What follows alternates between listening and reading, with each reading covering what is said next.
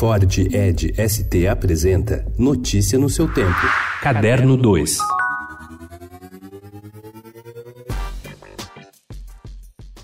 Histórias reais de assassinos sempre fascinaram o cinema. Clássicos como Jack o Estripador, Zodíaco, Helter Skelter, Monster e os mais recentes Ted Bundy, A Irresistível Face do Mal e Mind Hunter formam uma longa lista de crimes roteirizados. É o que pode explicar a grande curiosidade despertada pelo anúncio recente da produção de um filme sobre o chamado caso von Richthofen. Dois filmes estão com estreias previstas para 2020. A atriz Carla Dias vai viver Suzane em A Menina que Matou os Pais e O Menino que Matou Meus Pais.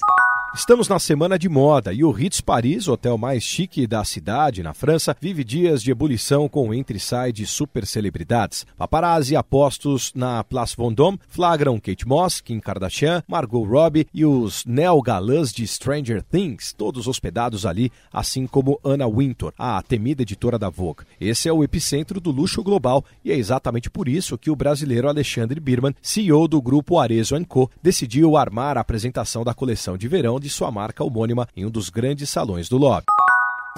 A dona do apartamento falou que o aluguel já está um mês atrasado. Se não encontrarmos nenhum parente possa ser seu tutor, você vai para uma casa de acolhimento. Você tem contato com seu pai?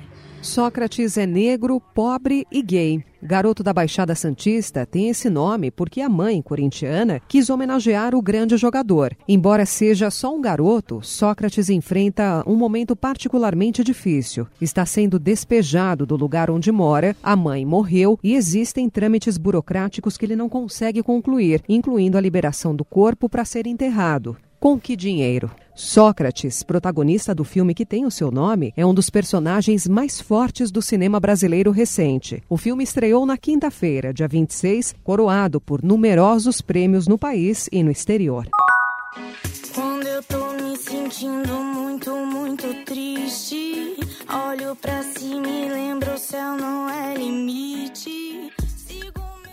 No último dia do primeiro fim de semana do Rock in Rio, as cantoras dominaram o palco, especialmente as brasileiras, lideradas por Elza Soares, além da novata Jade Baraldo. Já Ivete Sangalo não mentiu. O primeiro verso de Eva, que abriu o palco mundo, lembrou ao público mais um dia nublado no Rock in Rio. E finalmente a catarinense Jade Baraldo abriu a programação do palco Supernova com sua mistura de indie pop e dançarinos no palco. Com milhões de visualizações acumuladas em seus clipes bem produzidos no YouTube, a cantora começa a ocupar um espaço no pop romântico contemporâneo com personalidade e músicas de som sintetizado com toques de jazz e MPB. Notícia no seu tempo. É um oferecimento de Ford Edge ST, o SUV que coloca performance na sua rotina até na hora de você se informar.